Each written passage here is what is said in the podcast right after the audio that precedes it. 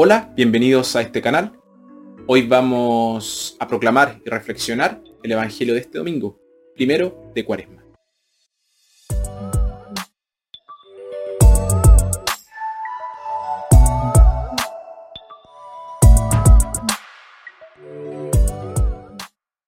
Nuestra primera lectura, tomada de Deuteronomio, a través de la ceremonia de ofrecer las primicias, los israelitas reconocieron todo lo que Dios había hecho por ellos en el pasado, especialmente en el Éxodo. Nuestra adoración a Dios es también un reconocimiento de sus favores para nosotros. Nuestra segunda lectura tomada a la carta a los romanos. El núcleo del credo cristiano es que Jesús es nuestro Salvador resucitado. Cualquiera que pueda decir eso y ir de acuerdo con ello, será salvo. Nuestro Evangelio tomado de Lucas Jesús fue tentado como nosotros, pero no pecó. Por su gracia, nosotros también podemos resistir la tentación y vencer el pecado. Evangelio de nuestro Señor Jesucristo según San Lucas. Jesús volvió de las orillas del Jordán lleno del Espíritu Santo y se dejó guiar por el Espíritu a través del desierto, donde fue tentado por el demonio durante 40 días. En todo ese tiempo no comió nada y al final sintió hambre. Entonces el diablo le dijo, si eres hijo de Dios, manda a esta piedra que se convierta en pan. Jesús le contestó, dice la escritura, el hombre no vive solamente de pan.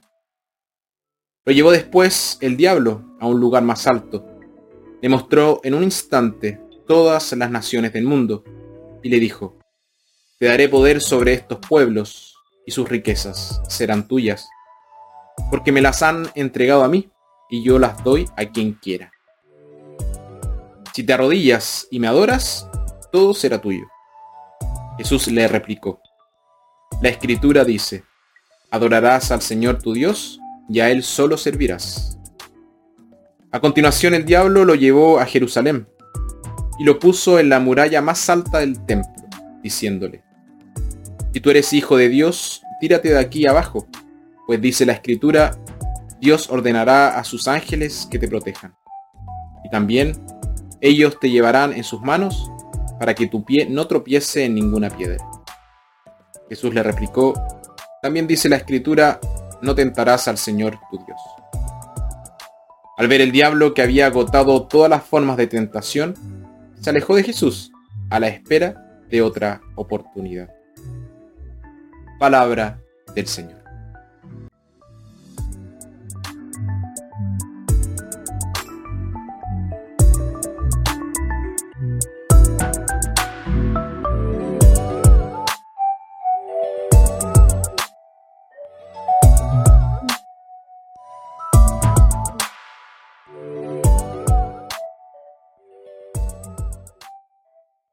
A algunas personas les cuesta creer que Jesús pueda ser tentado. Pero además de una naturaleza divina, también tenía una naturaleza humana. Además, la tentación en sí misma no es un pecado. ¿Se le apareció realmente el diablo? No lo sabemos. Lo principal es que sus tentaciones eran reales, al igual que las nuestras. Pero ¿en qué consistieron sus tentaciones? La primera tentación fue convertir las piedras en pan.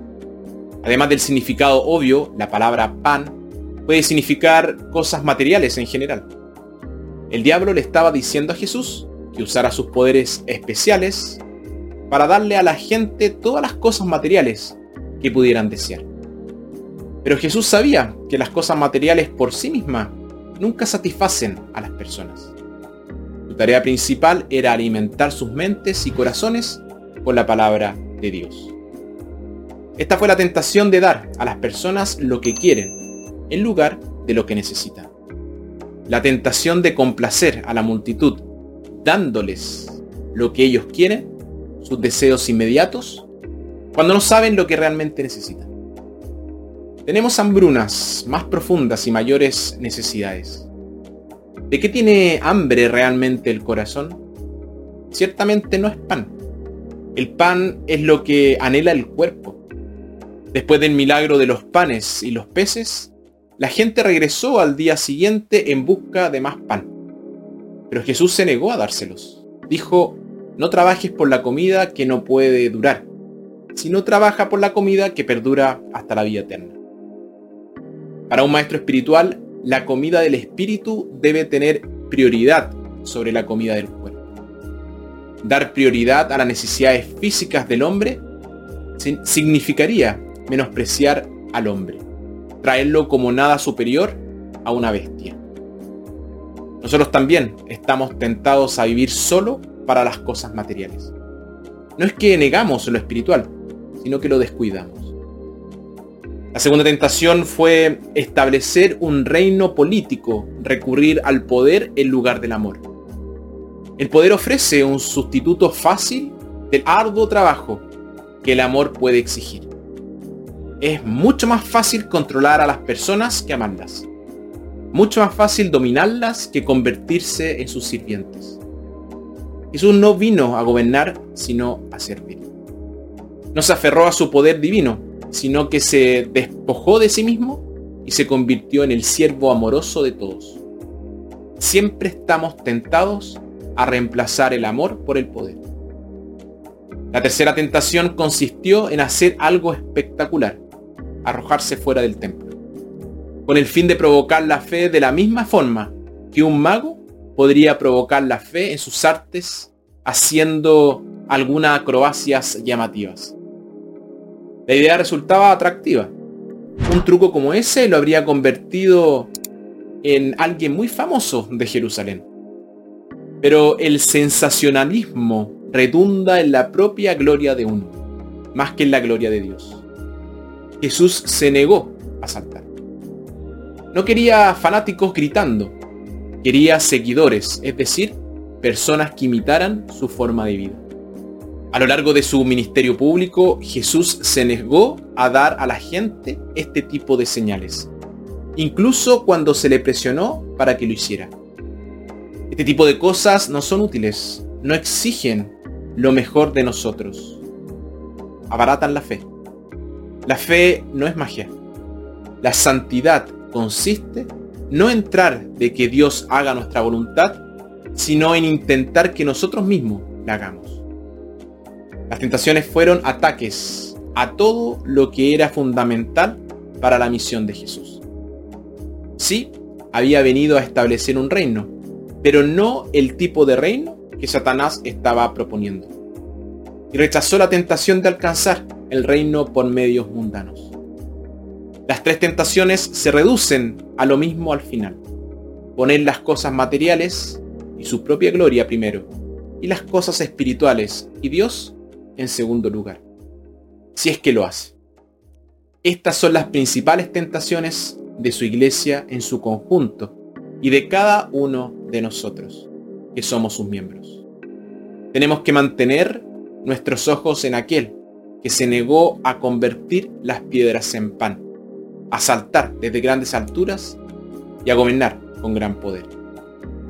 La experiencia ayudó a Jesús a aclarar en su propia mente cuál era su misión y cómo lograrlo. Y una vez que supo cuál era su misión, decidió entregarse por completo a ella.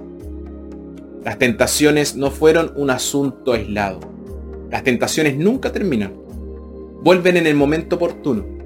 Las tentaciones continuaron a lo largo de la vida de Jesús mientras el tentador buscaba en vano socavar su misión. Incluso mientras colgaba de la cruz, escuchamos el eco de la segunda tentación. Si Él es el Mesías, que baje de la cruz y creeremos en Él. Todos aquellos que luchan por vivir una buena vida pueden animarse. Resistir la tentación no fue fácil para Jesús, y lo será para cada uno de nosotros. Pero en Jesús tenemos un hermano, que sabe a qué nos enfrentamos. Él nos perdona y nos levanta cuando caemos.